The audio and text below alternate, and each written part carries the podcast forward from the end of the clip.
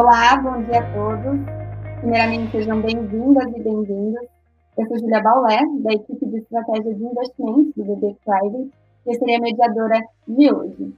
Lembramos que esse é um evento de frequência mensal, em que conversamos com vocês um pouco sobre o cenário e um pouco sobre os direcionamentos em termos de investimento para o mês.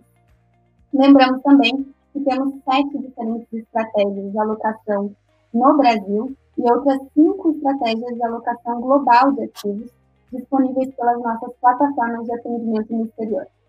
Antes de iniciarmos, gostaria de citar dois assuntos com vocês. O primeiro deles, essa live ela tem uma duração de uma hora e que tentaremos abordar ao máximo as questões é, mandadas por vocês.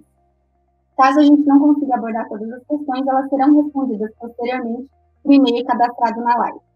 E o segundo assunto que eu gostaria de comentar com vocês são sobre os nossos canais oficiais no, no YouTube, no Spotify e no LinkedIn. Vocês estão vendo a tela agora? Então, no LinkedIn, nós temos a página chamada de Economia e Mercado, onde publicamos a maior parte dos nossos conteúdos. No Spotify, nós temos a playlist chamada de BB Private, e lá nós publicamos o áudio diário de pré-abertura do mercado com dois ou três minutos de áudio.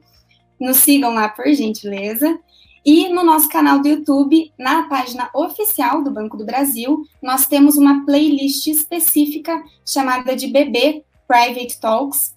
E ali vocês podem acompanhar essa e outras lives. Lembrando que essa live provavelmente vai estar disponível somente amanhã no canal do YouTube. Bom, era isso. Eu vou passar a palavra agora para a nossa estrategista-chefe de investimentos no Banco do Brasil Private, Janaína Klichowski. Obrigada, Júlia. Bom dia a todos. Agradeço uh, novamente a presença de todos os nossos clientes, nossos parceiros nas nossas lives. É, hoje é, vai ser um pouco mais curto, a gente vai dedicar mais tempo a perguntas, porque é a primeira onde a gente ia colocar alguns, que, algumas questões, algumas perguntas. A gente falou na live passada um pouco de princípios de investimento, e também eu falei um pouco a questão que muita gente perguntava uma comparação da crise atual com a crise de 29 com a crise de 2008. Então, dado que isso já foi discutido, eu vou direto ao ponto hoje, tá? Então, uh, partindo para a apresentação, uh, volto com aquela mesma imagem que eu trouxe na, na live passada, porque isso não mudou. O mercado e a economia estão destoando. Então, se a gente olhar a bolsa, ela ficou a pouquíssimos pontos de voltar aos 100 mil pontos ontem, uh, dada a divulgação de dados do varejo. Só que quando a gente olha a economia como um todo, a despeito de ter vindo um número muito bom, muito bom não, vai, muito melhor do que o esperado pelo mercado em relação a, a dados do varejo, é, se a gente olhar, a gente ainda vai ter no final do ano uma contração do varejo, uma contração da economia na ordem de 9, 7%, depende de quem a gente pega como parâmetro para poder medir essa questão aí de atividade econômica e diversas outras questões relacionadas à economia. Então, o que a gente vê é uma economia que vem mostrando sinais de recuperação e o mercado exuberante. Isso não é só aqui no Brasil, como se a gente parar e olhar para os Estados Unidos é a mesma coisa. Uh, se a gente olhar para os Estados Unidos, até uh, no, no podcast de hoje de manhã, a Júlia, ela comenta no podcast de que há uma, uma retomada, uma expansão novamente do coronavírus lá nos Estados Unidos, principalmente ali na, na Flórida, e o Texas também tem alguns pontos ali de preocupação, e o Trump dizendo que eles não vão retomar a questão de lockdown lá nos Estados Unidos. Mas se a gente olhar a bolsa lá, a bolsa vem indo muito bem. Então a gente vê essa continuidade de dados econômicos mostrando recuperação, mas quando a gente olha o escopo como um todo, ainda tem muito para ser recuperado. Quando a gente olha para o mercado financeiro, o mercado financeiro vem muito ali naquela exuberância. Existem várias explicações, eu posso abordar alguma delas aqui hoje, se os senhores quiserem. É, existe também dentro da própria economia uma teoria chamada como é, é, estagnação secular não sei se os senhores já ouviram da teoria da estagnação secular, mas é uma das que explicam. Inclusive, se a gente olhar a teoria da estagnação secular, rapidamente, ela fala o quê? Ela fala que vários países emergentes, o Brasil não, não se enquadra, vários países desenvolvidos, perdão, e o Brasil não se enquadra muito bem dentro desse escopo, tá? São países onde a população envelheceu bastante, então tem uma população envelhecida, uma taxa de natalidade baixa é, e com uma taxa de mortalidade baixa também. Significa que a pirâmide etária do país é uma pirâmide invertida, onde você, ao invés de ter bastante pessoas jovens aqui na base da pirâmide e poucas pessoas mais velhas no topo, você tem uma pirâmide invertida, onde aqui a gente tem pessoas mais jovens com uma, uma, uma proporção menor e o topo aqui dessa, dessa pirâmide com pessoas mais, uh, mais velhas, mais experientes. Então, esse é um ponto aí para a gente que está dentro dessa teoria da estagnação secular. O que isso leva? Se as pessoas estão envelhecendo mais, elas têm que poupar mais, logo se consome menos e não tem tanto espaço para o quê? Para se gastar para o consumo. Se você poupa mais e você tem uma taxa de juros tão baixa, o que, que acontece? As pessoas elas vão investir cada vez mais, uh, cada vez mais o que ela recebe. Tanto é que se a gente, por exemplo, olhar para os Estados Unidos, quando os Estados Unidos vai e coloca a, as pessoas né, que recebem aquele auxílio, recebem ajuda do governo, o que, que elas fizeram nos Estados Unidos? Elas não consumiram. Elas foram lá e colocaram o recurso em bolsa. E é uma das coisas também que explicam essa bolsa recuperando ali uh, nos Estados Unidos, porque o recurso que foi dado para as pessoas durante esse período não foi gasto, ele foi poupado. E aí, dentro da teoria da, da estagnação secular, tem vários outros, vários outros pontos. Um ponto que eu cito, por exemplo, é o ponto da evolução tecnológica. Então, antes, para poder, por exemplo, fazer uma live igual a gente está fazendo agora, eu estou aqui na minha casa, aqui em São Paulo, no bairro da, da Aclimação, fazendo aqui. Eu nunca, nunca se esperava, se a gente voltar 10 anos atrás, fazer dentro de casa. Mas não é o ponto de fazer dentro de casa. Eu consigo fazer essa live aqui com, o meu spot de internet, com o meu notebook, com dois ring lights e um microfone. Como que a gente precisaria, se a gente fosse pensar no passado? Eu precisaria de uma câmera, eu precisaria também de um microfone, uh, eu precisaria de um cabo para poder conectar essa internet Uh, por exemplo, se alguém precisar durante a live falar comigo para dizer que tem que corrigir alguma coisa, uh, eu teria que ter um computador aqui do lado para poder ler o e-mail que a pessoa me passou, ou hoje eu posso pegar o meu celular. E se a gente parar para pensar também no próprio celular, o que, que acontece? Um, um celular, hoje, ele substitui um notebook, hoje ele, ele também liga, muitas pessoas esquecem que ele liga, a gente troca comunicação super rápido por um celular. Um celular hoje também faz o roteamento de internet. Você pega o seu sinal 4G que está aqui, faz o roteamento de internet, serve para várias coisas. Então, um único celular, por mais caro que a gente acha, ache que ele seja, e eu acho também que é caro se você pegar um Apple ou qualquer outro, ele substitui várias coisas que existem no passado. Posso dar um exemplo? Pega aquela série é, em português, Eu, a Patroa e as Crianças, ela é de 2001, se eu não, não me engano. Assiste ela, ela vai de 2001 até 2005. E assiste ela, que são pessoas que vivem no subúrbio norte-americano, e lá chega durante essas, essas quatro temporadas, cinco temporadas da série, a gente consegue enxergar o impacto da tecnologia. É sutil dentro da série, mas dá para enxergar isso. E, a, e, o que, e qual é o ponto aqui da teoria da estagnação secular? A gente precisa consumir menos, porque a tecnologia consegue compactar várias coisas que a gente antes precisava em um único aparelho. Se a gente comprasse tudo isso separado, né, o custo seria muito maior do que comprar um celular. E cada vez mais o celular embute mais tecnologia. Estou dando exemplo de celular, mas são várias coisas. Embute mais tecnologia e traz mais agilidade. Então, esse é o ponto. Você vai. E a tecnologia, e aí, sem pensar em celular, mas em várias outras coisas, quanto mais rápido você vai trazendo essa tecnologia e quanto mais rápido ele vai trazendo upgrades, isso acaba também barateando o preço de várias outras coisas. Então, é desinflacionário a tecnologia, é desinflacionário dentro dessa teoria da estagnação secular, várias outras coisas. Se eu gasto menos para poder, para poder, por exemplo, sobreviver, uh, eu gasto menos para ter tecnologia, sobra mais dinheiro para quê? Para poupar. Se sobra mais dinheiro para poupar, sobra mais dinheiro para, por exemplo, dar um boost, para dar um, uma alavancada dentro do mercado de ações. Então, é essa uma das explicações que a gente tem dentro da teoria da estagnação secular. Não é só essa que explica, mas eu estou dando um exemplo porque essa, essa teoria é uma das teorias que muito voltou a ser discutida, inclusive antes dessa crise atual, tá? Então, é, eu só queria colocar para explicar, por exemplo, por que, que acontece isso. E um outro ponto também que explica isso é que o mercado antecipa, né?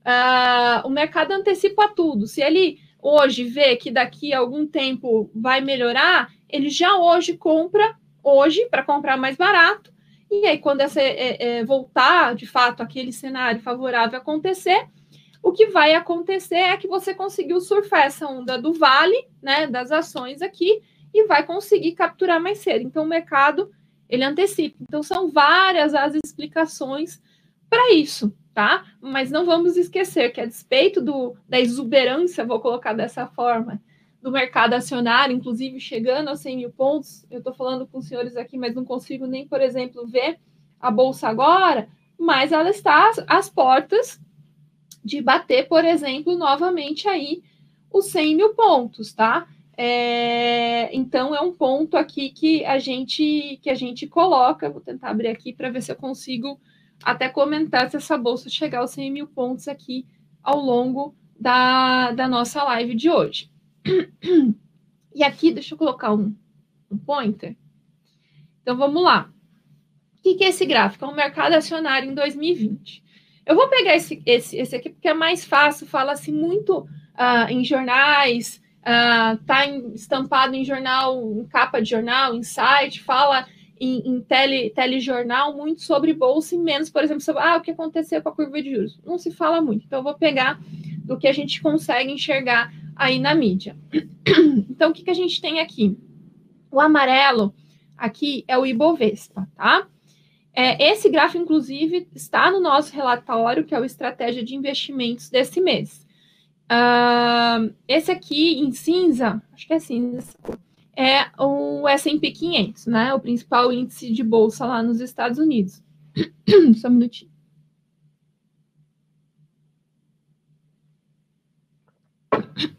E o rosinha, perdão, o rosinha aqui é o VIX, que é conhecido como o índice de medo. O que, que é o VIX? É uma opção né, de volatilidade do S&P. Do, do S&P. O que, que significa?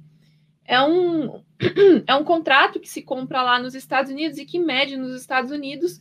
Se, por exemplo, você acha que a bolsa vai cair, uh, o que, que acontece com o VIX? O VIX ele vai lá e sobe. Então, ele trabalha sempre na proporção contrária da bolsa, porque exatamente ele está ligado ao índice S&P 500. Então, se o mercado enxerga que a bolsa vai cair, esse VIX ele vai acelerar, tá? Então, o que, que esse gráfico mostra? Vamos lembrar que no fim do ano passado, a expectativa era do quê? De um crescimento robusto aqui para o Brasil, de uma recuperação muito grande, uh, e um crescimento ali de modesto a bom nos Estados Unidos. Então foi assim que a gente começou e é assim que a gente pega. Então 30 de dezembro de 2012, o mercado ele vinha nessa nessa toada é, de recuperação ali de, enfim, de que uh, iria se andar, seria um ano bom tanto aqui quanto nos Estados Unidos. A gente chega em janeiro, começa a se falar do coronavírus, na verdade, desde o fim do ano passado, do coronavírus na China, começa a se ver esse coronavírus chegar em outros países, principalmente dentro da Europa, e aí essa bolsa começa a lateralizar uh, e, e cair aqui principalmente, tá? E aí chega o feriado de carnaval. Uh, até antes do carnaval lá nos Estados Unidos, né? Se vocês, uh, senhores, observarem aqui, ela cai antes. E aqui no Brasil ela fica lateral por conta do carnaval e depois a, acontece a pancada. Então, tem a primeira pancada, que é o nível de contaminação do coronavírus dentro da Itália. Então, você tem esse primeiro tombo. Aí acontece o quê? Adicional a isso, a gente tem a crise do petróleo. E aí tem essa queda aqui mais acentuada ainda do S&P 500 do Ibovespa. Quando se atinge o vale? Aqui no Brasil, o vale ocorre dia 30 de abril, onde desde o início de, desse ano a bolsa atingiu uma queda de 45%. Nos Estados Unidos, ela atinge um pouco antes, que é no dia 23 de março. Aqui ela continua caindo por mais por eventos domésticos que também acentuam essa queda. Então, ela vem de uh, dados externos da pandemia, da questão uh, do, do, do, do petróleo e também por questões internas. Então, por isso que ela continua caindo por mais tempo. Nos Estados Unidos, como ela se concentra só e somente ao que é lá no, no, no o que ocorre e o que impacta a economia norte-americana, ela para mais cedo no dia 23 de março, com uma queda de 30, 30, ah, vou arredondar, 31%, tá? Depois disso, o que a gente começa a ver é o mercado buscando sinais de uma recuperação, de uma abertura econômica, de uma vacina, de vários outros pontos. Então, conforme isso vai acontecendo, e vou tentar lembrar, dia 23 de março nos Estados Unidos ainda tinha lockdown. No dia 30, do, 30 de abril aqui no Brasil, a gente ainda tinha restrição e ainda temos, né, mas com algumas aberturas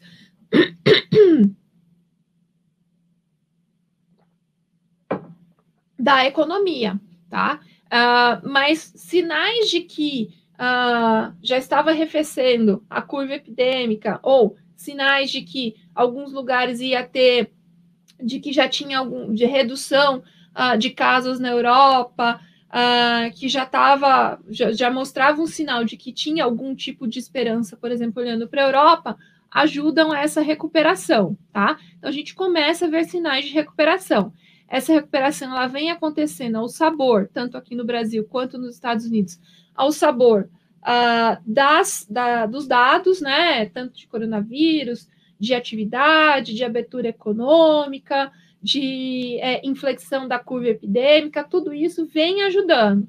E aí a gente enxerga, né, até esse pico de queda, uh, o índice do medo, que alguns falam que é o VIX, ele vem acelerando. Conforme a gente vê dados de recuperação, dados de melhora, o que acontece? A bolsa recupera e a aversão ao medo, ao risco medido por esse índice, ele vem despecando. E aí vem essa, essa, essa aceleração da bolsa. E aí, notem que essa aceleração da bolsa, ela não é contínua, apesar dela apresentar uma tendência de alta, ela não é contínua, ela vem com muita volatilidade, com muito chacoalho, tá? Então, aqui é o ponto importante para a gente observar. E aqui tem um ponto que talvez uh, eu vou pegar uma, uma comparação, pode ser boba, mas vamos lá. O que, que acontece e por que, que essa volatilidade aqui é muito forte? um ponto importante para a gente observar é o seguinte: o que, que acontece aqui? Imagine o seguinte: uh, esse é um, um protetor de copo. Suponha que isso aqui seja um vidro. O que, que acontece dentro desse cenário? Se esse vidro aqui ele for simplesmente transparente, uh, os senhores conseguem ver muito bem através desse vidro me enxergar, tá? Se isso aqui fosse um vidro, Vou pegar o copo, tá? Então senhores conseguem me ver muito bem uh, com algumas distorções, porque a gente tem aqui um, uma barreira, tá? É mais ou menos isso aqui quando se faz um cenário. Se tudo está muito claro, então a gente enxerga o cenário através de um vidro transparente. Só que, por outro lado, se existem muita fumaça, muita é, coisa, muito, muitos dados, muita coisa acontecendo que é difícil se, se prever, e, e, e isso pode tanto ir para um, um lado muito forte, quanto ir para outro lado muito forte, e depois tem uma figura que mostra isso. Esse vidro ele não é mais transparente ele pode ser jateado, ele pode ser fumê. É mais ou menos isso. Conforme uh, os dados eles são mais ou menos transparentes, ajudam mais ou menos a prever o comportamento no futuro, é a questão aqui do vidro, se esse vidro ele vai ser mais transparente ou se esse vidro de repente se transformou num vidro fumê ou um pouquinho mais jateado ou um pouquinho mais diferente. Isto, isto aqui explica, por exemplo, por que, que acontece muito isso. Olha, eu acho que está muito claro, esse vidro está transparente. Então eu tenho um tá de recuperação para cima. Puxa vida, não era aquilo que eu achei. Esse vidro, de repente, ele ficou mais escuro. E aí vem essa esse chacoalho. É mais ou menos isso que o mercado financeiro faz na hora de tomar decisões. Se está mais fácil ou menos fácil enxergar o futuro. E isso veio quando a gente não tem. Quando a gente está no meio de uma crise como a atual, qualquer dado é o suficiente para transformar esse vidro em mais transparente ou menos transparente, tá?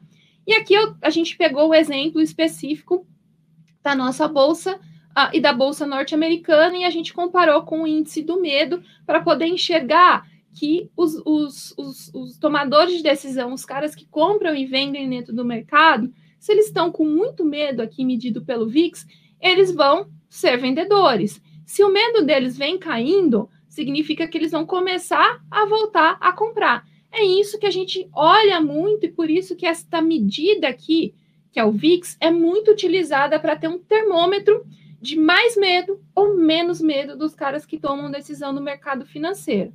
Ah, mas ok, Janaína. A gente olhou para os Estados Unidos, a gente olhou para o Brasil, a gente olhou muito aqui para o Ocidente. Mas como é que foi no resto do mundo? Vamos olhar aqui no próximo gráfico. Nesse próximo gráfico aqui, a gente tem não só a Bolsa do Brasil, que é a verde, e a Bolsa norte-americana, que continua sendo, sendo cinza, como a gente tem a Bolsa de Xangai, na China, de Nikkei, no Japão, e da Europa, que é a Eurostox. Então, a gente consegue enxergar que todas elas reagiram negativamente. Por quê? Porque no começo aqui, em fevereiro, não tinha tantos casos nos Estados Unidos, mas os casos chegaram muito forte. Uh, eles estavam concentrados ali na Ásia, por isso a gente tem uma queda maior aqui de Xangai, uh, uma queda um pouquinho maior também, por exemplo, aqui do Nikkei. Só que quando isso ele se espalha para a Europa, então são mais pontos de atividade econômica. E lembrar que o mundo ele é interligado que sofrem. Então, quanto mais aquilo foi se espalhando ao redor do mundo, mais houve impacto. Lembrando que a China, ela apesar de ser um país que se comercializa como um todo, ele não é um país tão aberto e ele também consegue gerar muita atividade lá internamente. Então, ele e também já vinha recuperando é, ali razoavelmente os casos de coronavírus. Então, ele tem uma queda maior e ele se recupera mais cedo e depois praticamente fica de lado. Quanto os outros países do Ocidente, que são muito mais interligados em negócios, sofrem muito mais e recuperam ao longo desse período. E aí, os senhores vão me perguntar: puxa vida, e aqui a gente normalizou, colocou tudo partindo do mesmo ponto no dia 30 de dezembro. Aí o Ibovespa foi o que mais caiu e foi o que menos recuperou. Sim, por quê? Porque um, a gente tem que lembrar aqui que somos um país emergente, que tem as suas próprias condições internas, um país que não é tão aberto assim para o mundo como um todo. Então, primeiro se, uh, se aloca recursos nesses países que estão que são mais estáveis do ponto de vista econômico. E tem que lembrar também que no Brasil daqui para frente também houve uma piora substancial dos casos de coronavírus. Então, por isso que a gente ficou por último na fila do pão, vamos colocar desse jeito.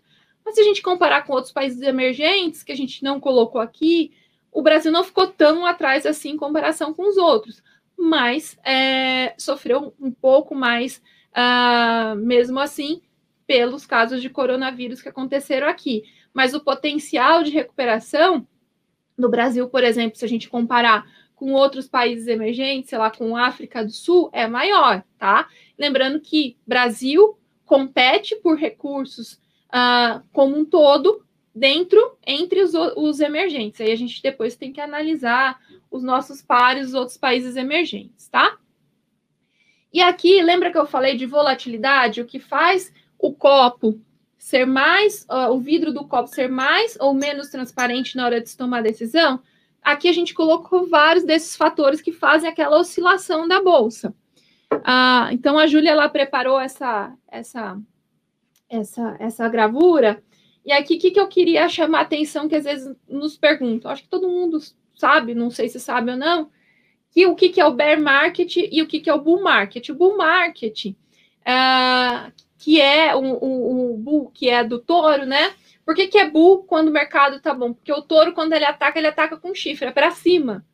Uh, e por que, que é bear market, né? Por que, que é o mercado uh, do urso? Porque o urso, quando ele ataca, ele ataca com a pata para baixo. Então, é por isso que é bull market, que é um mercado bom para cima, por isso que é o vai torinho, se algum dos senhores acompanham as redes sociais do Spire, né? Ou, e ele fala desse jeito, e por que ele brinca com o urso que segura o tourinho? Porque ele ataca para baixo. Por isso que se usa essa, essa questão aí dentro do mercado, tá?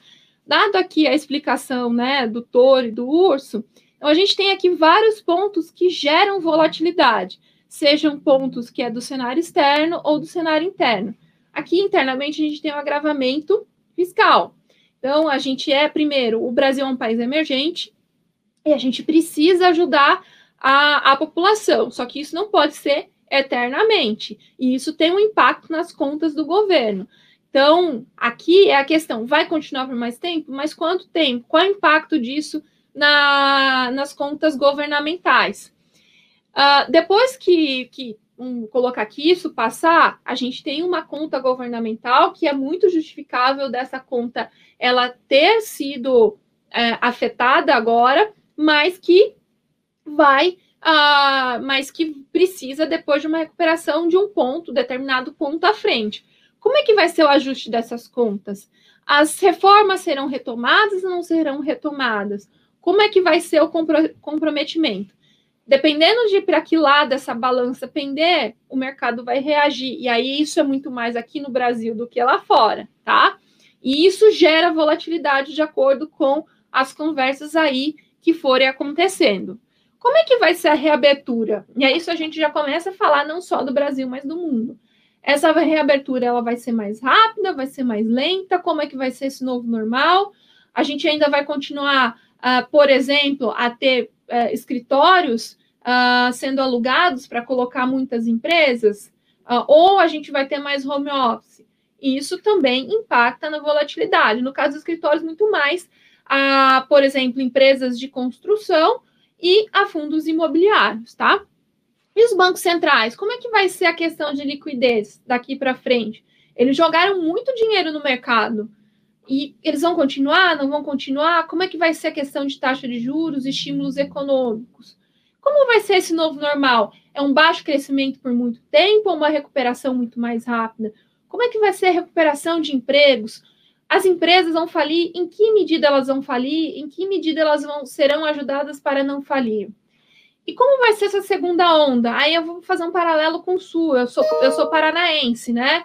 Então eu pego a minha família que mora toda ali no, no sul do, do país e eu vejo relatos de que lá abriu mais cedo, e eu moro hoje em São Paulo, mais cedo daqui do que aqui em São Paulo, e, por exemplo, se a gente pegar até os próprios dados de comércio de varejo, onde recuperou mais rapidamente? Os dados de comércio de varejo vieram melhores? Foi no sul do país.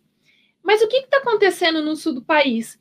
A contaminação, a segunda onda, se é mais forte não é mais forte, não dá para falar tanto agora, mas o número de casos voltou a aumentar dentro do sul. Tanto é que algumas cidades voltaram a fechar. Faz sentido, não faz sentido? Não estou aqui para julgar a gente só está comentando, tá? E qual é o impacto econômico disso? E a questão aqui das vacinas e do tratamento, que tem que lembrar, não é só imunizar, a gente precisa tratar também as pessoas que uh, tiverem o Covid-19, tanto agora quanto no futuro. Isso também impacta e gera volatilidade. Como também tem uma questão que muita gente esquece, que são as duas últimas, que é a questão do Brexit, que é ali ah, quais são os termos de saída do Reino Unido e o final desse prazo é até 31 de dezembro. Quanto mais próximo desse prazo, 31 de dezembro, a gente chegar, e esse acordo, os termos do acordo não estiverem totalmente firmados, mais próximo e menos negociação em relação a isso significa que o cenário ficou mais fumê, logo mais volatilidade. E, por último, eu não vou discorrer todo, só estou citando a mesma questão Uh, aí a disputa Estados Unidos e China, mas eu chamo a atenção aqui das eleições norte-americanas, que em tese estão uh, agendadas para novembro, e que, se a gente lembra antes do coronavírus, quem é que estava como principal candidato para ganhar? Lembrando que ainda é, eles estão, ainda não tem candidato formal nos Estados Unidos.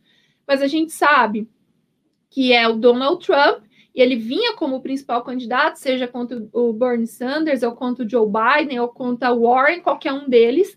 Uh, parece, ao tudo que tudo indica, o indicado democrata vai ser o Joe Biden, e ele vinha muito atrás. E o que, que acontece depois do coronavírus e a própria questão racial que aconteceu nos Estados Unidos? É que o Trump não se posicionou muito bem, principalmente da questão racial, e os principais eleitores democratas que não foram votar na eleição passada, onde Trump foram eleitos, foram os candidatos negros e homens. Uh, porque a Hillary Clinton, que era candidata democrata, tinha muita resistência a esse público. E o que não acontece com o Joe Biden, ele não tem uma, uma resistência tão grande contra a Hillary. Talvez esses, estes homens e estes homens negros, principalmente depois da posição muito ruim que o Trump tomou, tenham alguma coisa que faça-os sair de casa e votar nessa eleição no Joe Biden. Tanto é que o Joe Biden, pelas principais casas que fazem projeções de eleição, começa a colocar o Joe Biden como o provável novo presidente norte-americano. E ele é um pouco mais, uh, um pouco menos é, liberação de impostos do que o Trump. Uh, os democratas eles são muito mais uh, taxeiros, vamos colocar dessa forma. E aí o mercado vai reagir a isso, tá? Então, quanto mais próximo a gente chegar de novembro, mais esse ponto aqui específico causa volatilidade, causa o chacoalho no mercado financeiro. Então, tudo isso aqui não pode ficar fora do radar e a gente uh, olha muito isso, tá? Uh, dado todos esses pontos, agora falar um pouco mais para o mês de julho. Eu falei um pouco mais é, do que aconteceu. No cenário global, ainda muita incerteza em relação e temor da segunda onda de contaminações. Se vai acontecer ou não essa segunda onda, vai determinar se essa recuperação é, pós a pandemia vai ser mais rápida, que a recuperação em cai rápido, recupera rápido. Se vai ser um U que é cai mais rápido, fica um, um longo tempo aqui embaixo e depois recupera, ou W, cai rápido, recupera, acontece a segunda onda, cai de novo e recupera. O mercado hoje financeiro, ele trabalha com recuperação em V, tá? Então a gente precisa observar, mas se a gente olhar números, por exemplo, do mercado de trabalho norte-americano, a recuperação parece ser robusta, como também vendas, varejo, também parece ser robusta. Mas a gente tem que não nunca esquecer desta segunda onda. Então, por isso que a gente pode mudar a qualquer momento ao longo do mês uh, as nossas recomendações, tá? Não esquecer das eleições, não esquecer também da continuidade de atuação dos bancos centrais. Eu não vou ler todos e citar todos os bullet points que os senhores depois vão receber esse material, tá? Aqui no Brasil, a gente teve a última decisão do Copom, que fez mais um corte, a gente está uh, com a Selic em 2,25%, o mercado já discute se vai para 2% ou para no 2,25%, o dado de ontem talvez ajude a ficar no 2,25%, mas a continuidade aí de casos do coronavírus talvez ajude o 2%, então o mercado, diferente da, da reunião passada, para a reunião de agosto, ele vem muito divergente em relação a esses dados, tá? Então é um ponto muito importante. E um outro ponto que a nossa consultoria, que é a Eurásia de Política, ela coloca que há um comprometimento que eles enxergam quando conversam uh, ali com os principais políticos de retomada uh, de, de reformas pós, uh, pós-coronavírus, tá? Provavelmente no quarto trimestre. E aí são coisas que a gente precisa acompanhar, tá bom? Dado tudo isso que a gente colocou de dados favoráveis, não ter muito, e aí a gente vai parar para pensar, ok, todo mundo, quem tem dinheiro, onde que vai colocar dinheiro? Se o CDI está a 2,25 e existe uma perspectiva de chegar a de chegar aqui, só, só uma correção, não é 27 de maio, eu coloquei errada a data aqui, tá? É de junho. Uh, e tem uma perspectiva de, uh, de, de, retomada de, de, de, de, discussão, uma melhor uh, cenário entre as partes que tomam decisão ali política, um alinhamento uh, tanto para os gastos, porque precisa se gastar, e se parece que tem um alinhamento para retomada da austeridade fiscal depois do coronavírus, uh, e a questão de retomada de dados favoráveis, não tem muito onde colocar dinheiro hoje para poder perpetuar patrimônio e gerar riqueza, a gente continua com uma recomendação neutra em renda variável. Uh, e se a gente, eu não trouxe dessa vez a curva de juros, mas a curva de juros ela ainda tem prêmios. Depois eu mostro os vértices para os senhores. E exatamente nesses vértices é que vale a pena fazer é, fazer essa essa alocação, inclusive um pouquinho acima do que a gente recomenda no modelo de longo prazo, tá? Então esses são as, essas são as nossas recomendações para o mês de julho. E aqui é onde a gente entra, né? Uh, aqui tem todos os produtos que a gente fala, uh, que a gente cita, que são, fazem mais sentido, mas para o vértice pré-fixado. Os mais curtos praticamente não têm tanta oportunidade. As oportunidades estão onde? 2023, 2024 e 2025. Ou papéis de crédito privado, tá? E aí tem que olhar quais são esses papéis que são melhores uh, se a gente falar aqui de LTN, e dos dados de inflação, dos, dos uh, títulos governamentais atrelados à inflação, os melhores vértices estão 2024, 2025 e 2026 e talvez 2027, tá? Para a gente citar aí quais são os melhores. Aqui a gente tem vários outros que também a gente recomenda, tá bom? Mas eu não vou aqui uh, discorrer todos eles, porque talvez os senhores têm algumas perguntas, tá? Uh, tem algumas perguntas e a gente a gente a gente agora pode partir uh, para o debate. Aí eu devolvo então a palavra para a Júlia. Obrigada, Janaína. É, eu vou começar com um dos temas que você citou aí por último. O Raimundo ele pergunta: Existe a tendência da taxa Selic permanecer em 2,25% ao ano? Raimundo, vamos lá. Sim. Se a gente pegar, é, a, gente, a, é, é, a gente não trouxe aqui, mas a gente acompanha a projeção de várias casas, tá? A gente acompanha da tendências, a gente uh, vê, por exemplo, o que, que a, a BBRTVM, que é a nossa gestora de recursos, o que, que o economista-chefe do banco, não tem unanimidade diferente do último. Por exemplo, a nossa gestora de recursos tem um cenário que mantém 2,25%, enquanto o nosso economista-chefe tem no cenário que é 2%. Por quê? Principalmente o último dado de varejo que saiu agora, ele veio muito forte. Uh, muito forte na questão, dado a restrição que a gente ainda tem, uh, dado a questão uh, que a gente que a gente tem aí uh, de, enfim, de crescimento.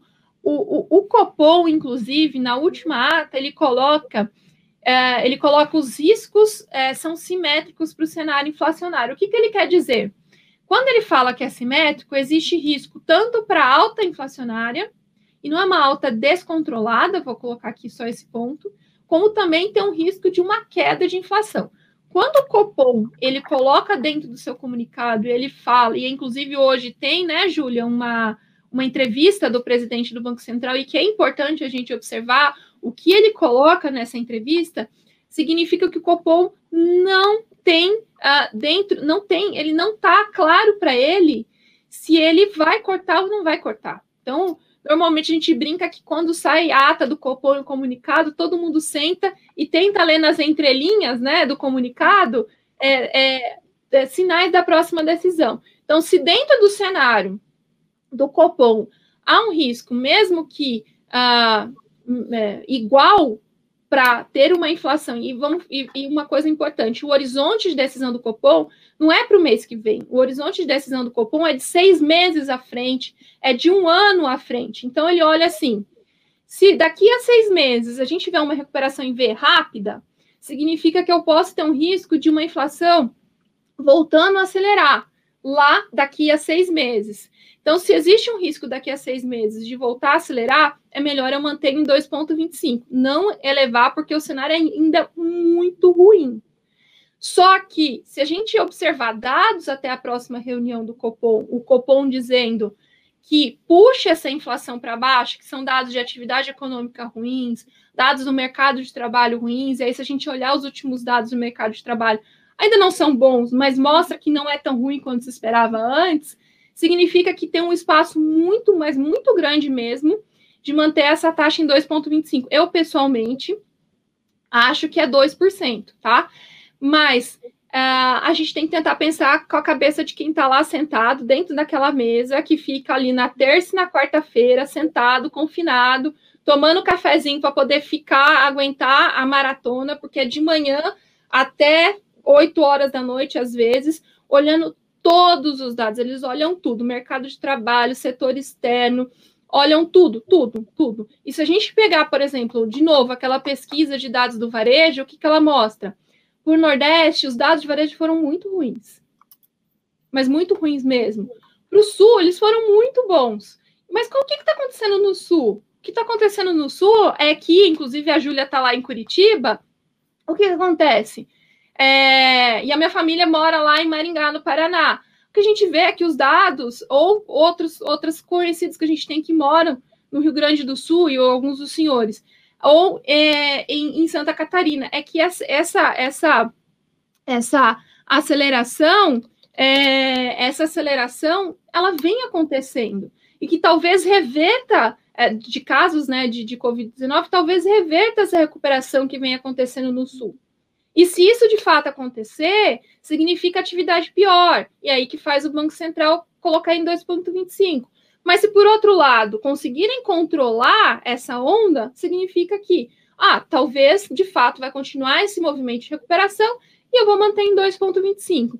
Mas nunca se esqueçam, o Banco Central ele olha esses dados e ele projeta à frente porque os juros cortado hoje não tem impacto hoje, ele reverbera por um longo tempo e vai ter impacto de verdade daqui a seis meses, um ano, depende, cada modelo faz de um jeito.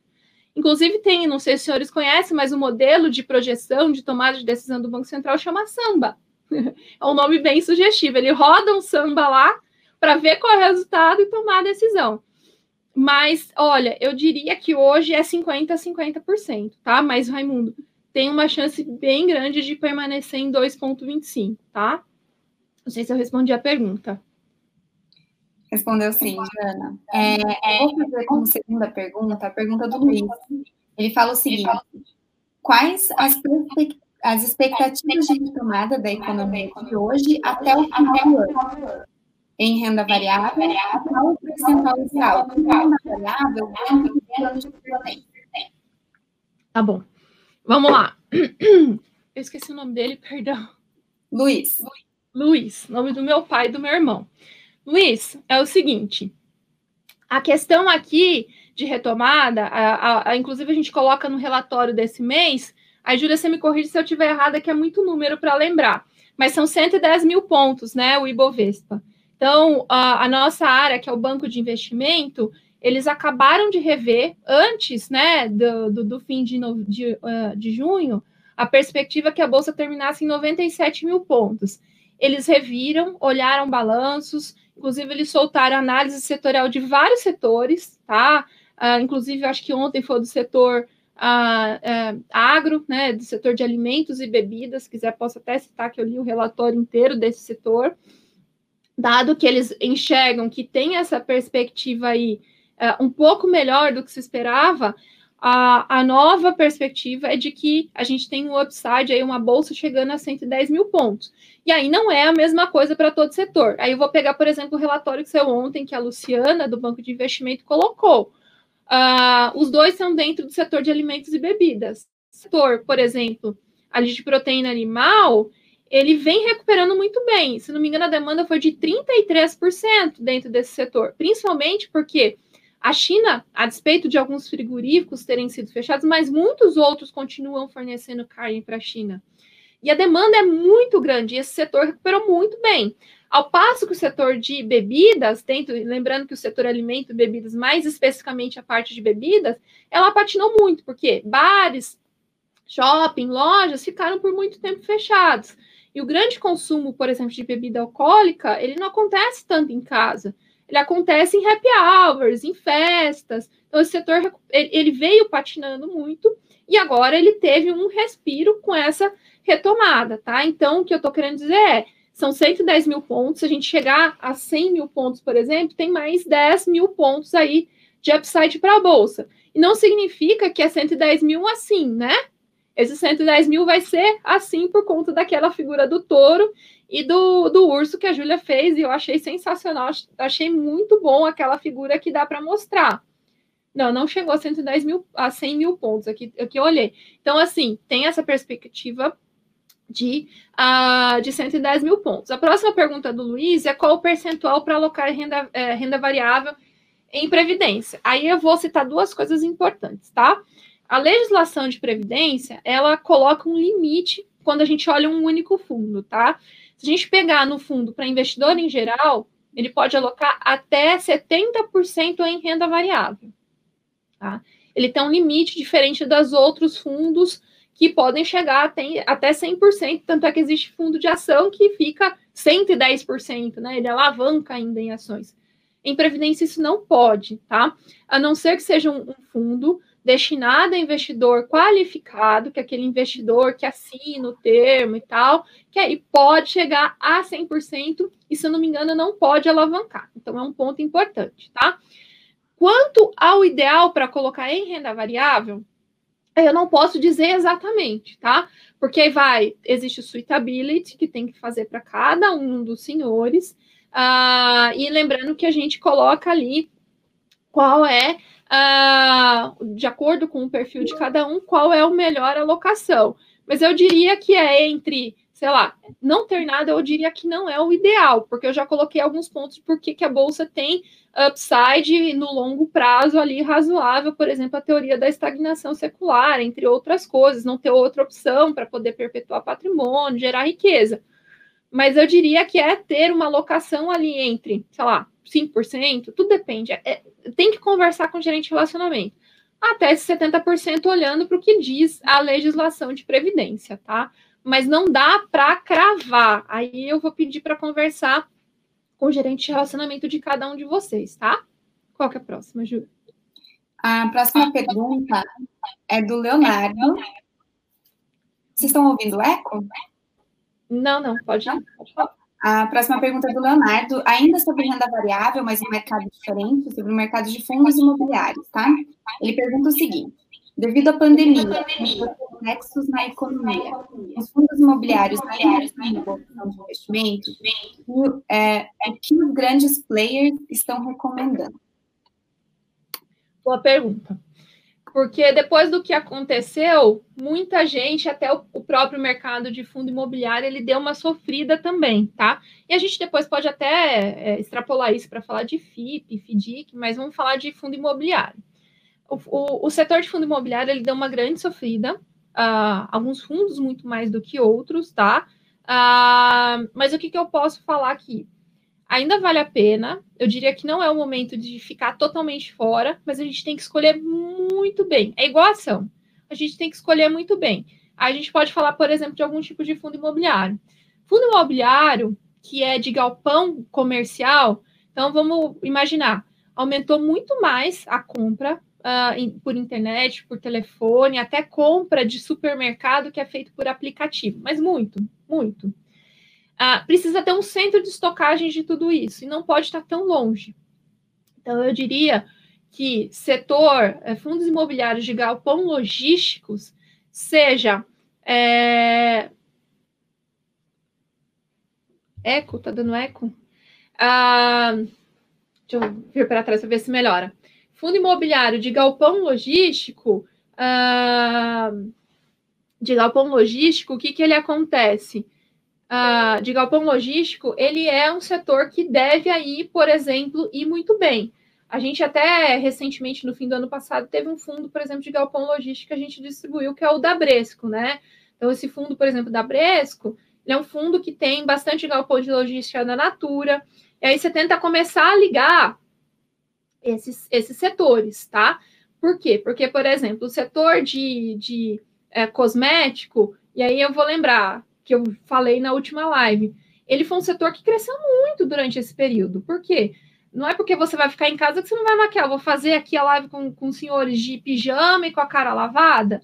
Ou então a própria valorização. Ou então muita gente que ficou mais tempo parada em casa começou a assistir as youtubers de maquiagem, começou a aprender a se maquiar. Exemplos, tá? Então, quando você começa a juntar galpão de logística e galpão de logística, que são de setores que continuaram a rodar e têm uma perspectiva de rodar bastante durante o pós-pandemia, são os melhores. Eu tenho um exemplo aqui, tá? Desse último que a gente que a gente é, colocou, porque cada vez mais ter setores de logísticas é, vai ser muito importante, tá? Uh, para as empresas e para poder distribuir, para poder vender.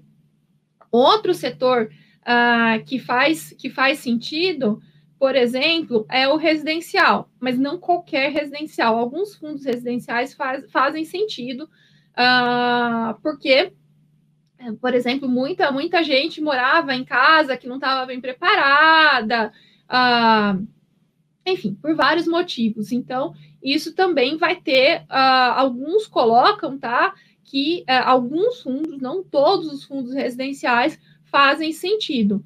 Talvez, por exemplo, aí vou citar aqui em São Paulo, ah, por exemplo, comprar uma casa que está aqui na aclimação, que eu vou poder andar, me deslocar, para poder ir até a Paulista sem precisar entrar dentro do transporte público, correndo o risco de ficar doente.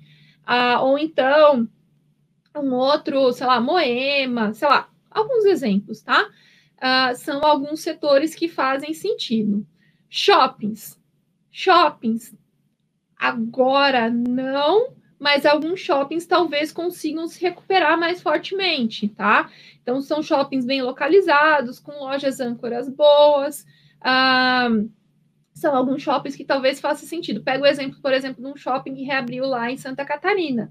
Esse shopping reabriu, tipo, lotou. Não sei se os senhores viram vídeos uh, que, a, que a, passaram ali na, nas redes sociais, tipo, lotado, com o cara tocando saxofone ali na entrada. Então, ser, alguns, né, não todos, fazem sentido. E aí, se a gente falar de escritórios, de escritórios, alguns, não todos, tá? É, aí tem que escolher muito bem. São escritórios, por exemplo, que são muito bem localizados, que são AAA, provavelmente são aqueles que vão conseguir atrair novos inquilinos daqueles que vão sair. É, faz sentido. Agora, aqueles é, prédios de escritórios não bem localizados, longe, antigos que não sofreram retrofit. O que é retrofit? É pegar um prédio antigo, reformar ele inteiro e colocar ele mais bonito, muito mais acessível, tá? Então tem que olhar muito, tem que escolher mais muito bem. Se for dar um exemplo, pega aqui e não é qualquer, tá? Ah, é aqueles que estão muito, mas muito, muito, muito bem localizados, tá? Ah, são aqueles que são muito bem localizados, eles fariam fariam sentido e que tem um rating muito muito bom. Então, por exemplo, ah, igual aqui em São Paulo, você tem o, o rio o rio é, Pinheiros, e você tem um lado Pinheiros que fica, por exemplo, ali a, a Brigadeiro Faria Lima, e o lado de lá do Pinheiros, onde fica, por exemplo, o Shopping Cidade Jardim.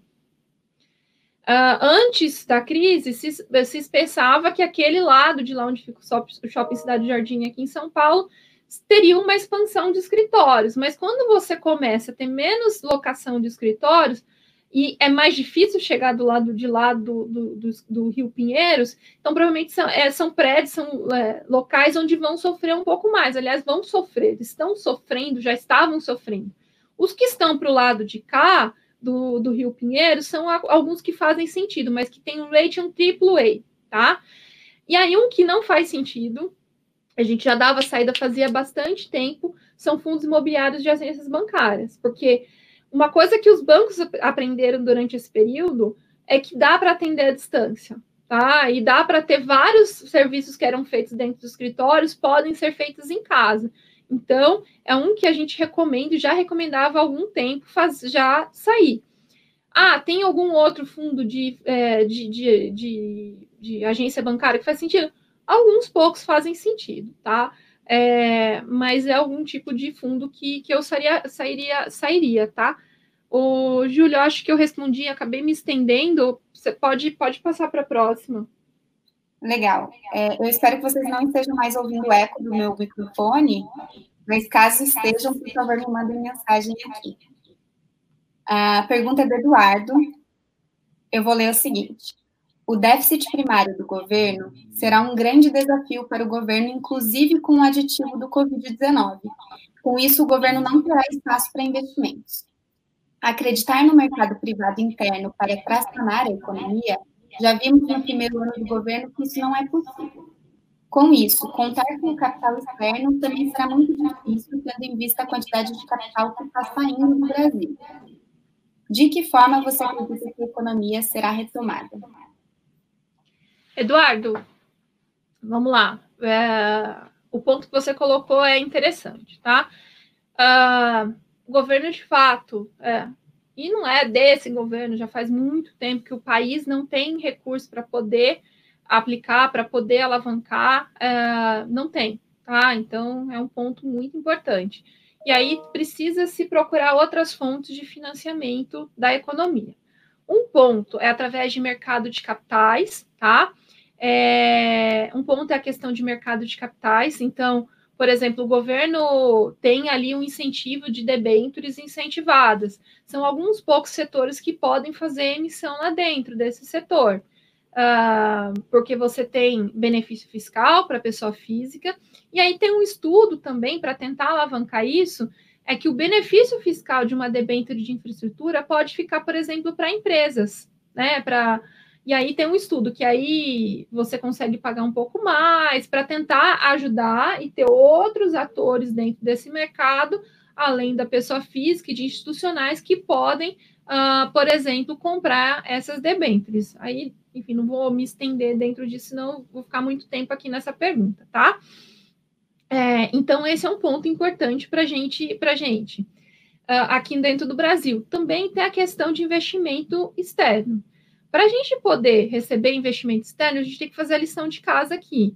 Começar a ter austeridade fiscal, ter alguns, uh, alguns uh, benefícios né, para poder colocar estes, é, estes investidores externos. Lembrando que lá fora não se tem muita oportunidade para investimento além da própria bolsa. Aqui no Brasil tem muita oportunidade dentro de infraestrutura. Então, isso também é um dos pontos que acaba atraindo capital uh, para esse investidor. Só que você tem que ter um bom, um bom retorno daquele investimento para poder trazer, tá? É, então, são alguns pontos que a gente tem. E não adianta. O, a recuperação econômica ela passa a investir em setores chaves e que aumente produtividade. Então, o que, que aumenta a produtividade? Você conseguir escoar a produção de forma mais fácil, sem precisar passar por aquele tanto desembaraço, para tanto para trazer quanto para sair. Então, por exemplo, se você, se o país conseguir resolver e tornar mais fácil esse processo de importação e de exportação, o que torna torna que significa mais, fica mais barato importar e exportar. Isso ajuda bastante. Isso bastante ajuda bastante a questão aí de baratear e ajudar a ter o potencial, tá? De, de crescimento melhor para o país. Ah, então, é atacar alguns pontos específicos internos, onde talvez uh, onde talvez essa questão aí uh, ajude. Uh, a, própria reforma tributária ou a própria questão uh, jurídica. Por exemplo, aqui dentro do Brasil, a, a, lei de falências né, e de SAs é super difícil conseguir recuperar uma empresa. Se, por exemplo, uh, esse processo de recuperação de empresas se tornar mais fácil, se a gente conseguir não ter tantas instâncias para poder resolver algum outro problema, então, tudo isso por si só, além da própria questão do investimento em si, que é colocar dinheiro dentro dos setores específicos da economia, ajudam. Por quê? Porque você vai gastar menos, menos dinheiro em questão burocrática e gastar tudo isso é, dentro, dentro da, da, da, atividade econômica. Então, isso também ajuda a recuperar a atividade econômica. Então, por isso que a gente fala que é tão importante é, reforma.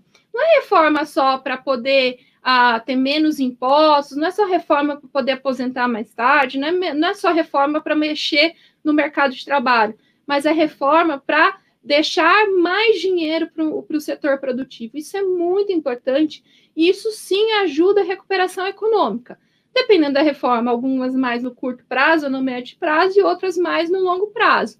Como também a gente, se a gente resolver a questão trabalhista, se a gente resolver tanto processo trabalhista, conseguir resolver de forma mais rápida, se a gente resolver muita questão jurídica que faz muita empresa externa não querer colocar dinheiro aqui no Brasil porque sabe que vai gastar muito tempo ali para resolver a, a questão, uh, gastar muito tempo em tribunal ou muito tempo dentro para com, com o advogado trabalhista ou advogado tributarista poder resolver, isso não faz algumas empresas investir aqui no Brasil. Então, se a gente resolver, ou alguém abrir negócio no Brasil, ou alguém externo colocar dinheiro aqui dentro do Brasil, isso também, muita gente não coloca, alavanca crescimento, cria potencial uh, potencial de crescimento econômico, tá?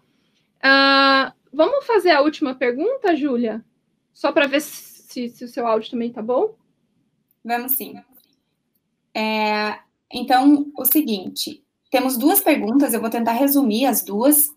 Tem a pergunta da Ludmilla e a pergunta do John. Ambos falam sobre a, essa, essa retomada rápida no primeiro momento e talvez um movimento de desvalorização novamente de bolsa e dos mercados como um todo.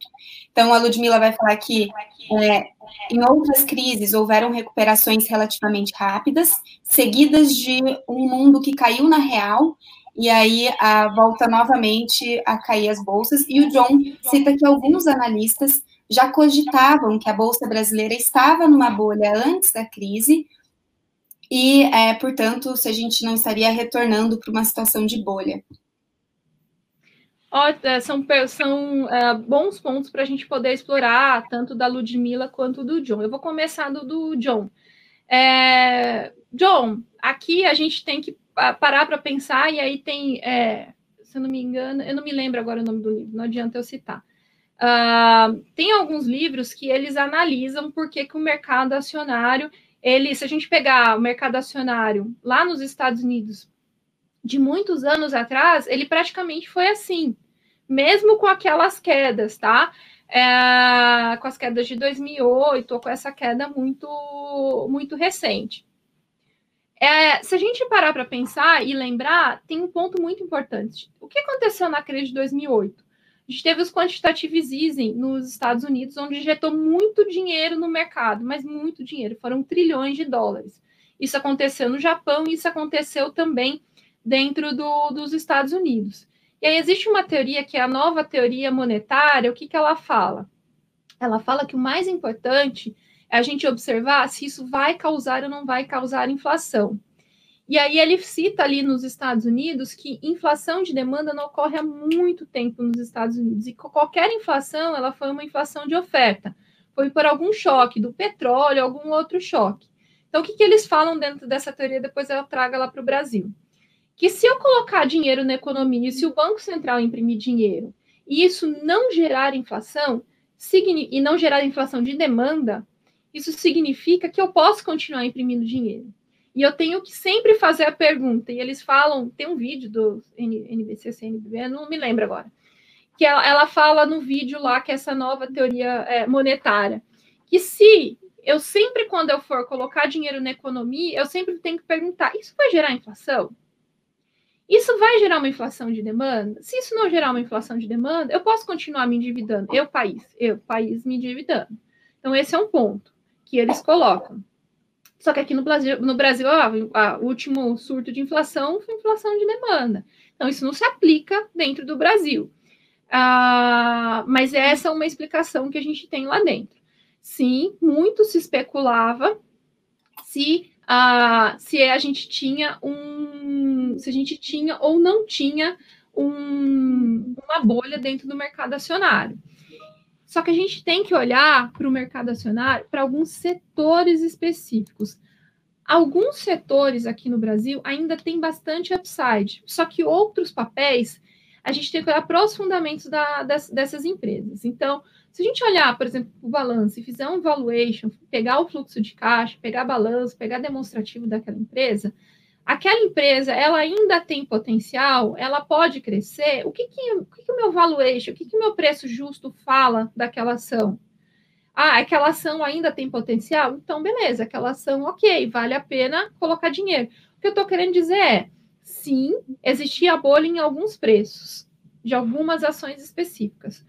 Outras empresas têm bastante potencial ainda para poder valorizar, tá? Então, eu diria que algumas empresas talvez a gente tem uh, um, um, um, potencial de que essa empresa pode cair bastante, bastante não, pode reverter esse preço, porque o mercado vai olhar quando chegar o balanço do segundo trimestre, que está para chegar, não, não tem espaço para ir tanto assim, e essa empresa ela pode dar uma retraída, a ação daquela empresa, e quando chegar o balanço de outras empresas, a gente vai olhar, poxa vida, ainda tem espaço aqui, e essa empresa vai, vai tem espaço para valorizar, tá? Então, é, eu diria que não dá para falar que é para tudo, tá?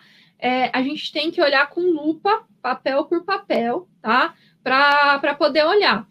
E também comparar, a, por exemplo, a taxa de retorno que aquele investimento está trazendo. A taxa de retorno que aquele investimento está trazendo daquela ação, ela paga o, o risco que eu estou tomando naquela ação? Então, eu tenho que comparar o beta daquela ação e eu tenho que comparar quanto, por exemplo, que é o dividend yield daquela empresa. Se o dividend yield daquela empresa for muito baixo, ah, então essa empresa ela tem uma bolha sim, tá? É, então é, é um ponto que a gente tem que olhar. E a pergunta da Ludmilla é a questão se o mundo vai cair na real. Ludmilla, o mundo pode cair na real, sim, se uh, de fato uh, uh, observar, e aí foi o que a gente colocou que é um risco muito grande, que aquela recuperação, e lembrar que se a bolsa caiu 50%, então, ela era 100 e caiu para 50, subir 50, o mesmo 50% não é retornar 100, é retornar 75, tá? Então, às vezes, as pessoas olham o percentual de recuperação de alguns dados uh, de economia e acham, caraca, subiu 50%, mas ainda tem um longo caminho para ser percorrido. E isso, às vezes, faz o mercado se animar demais, então, é isso que a gente tem que olhar. Sempre os dados, e é isso que a gente vem, vem olhando. Por enquanto, ainda tem upside razoável para algumas ações, para alguns vértices de renda fixa, e o que acaba fazendo sentido, tá? Então, sim, vai acontecer. É, eu, eu, eu, eu aposto aqui com os senhores. Essa bolsa pode bater 100 mil e ela vai voltar. Ela vai voltar sim porque conforme esses dados de balanço acontecerem e forem divulgados, o mercado vai cair na real para algumas ações, e algumas dessas ações estão dentro do índice. Então, como é que vai ser o movimento da bolsa? Ele vai ser, é que eu não tenho nada aqui na mão. Ele vai ser assim, ó, vai, cai na real, volta. Eu não diria que volta para 60 mil pontos, mas ele volta lá para casa de 90, 80, 80 e poucos mil pontos vai chacoalhar conforme novos dados favoráveis saírem, essa bolsa ela vai voltar de novo para sua trajetória, tá? Uh, bom, eu tentei responder aqui o máximo de perguntas possíveis, né, Júlia? Acho que é isso. Obrigada, pessoal. Bom, pessoal, a gente agradece em nome do Banco do Brasil a presença de todos. Nós recebemos inúmeras perguntas, então peço desculpas pra, por não ter abordado todas, mas nós, ah, ao longo dos próximos dias, dos próximos dias responderemos a todos por e-mail. É, favor verificar se o e-mail de vocês está correto e caso não esteja, me mandem, por favor, o, o e-mail correto para envio das respostas. É isso, espero que vocês tenham gostado e um bom dia a todos. Até a próxima. Tchau, tchau.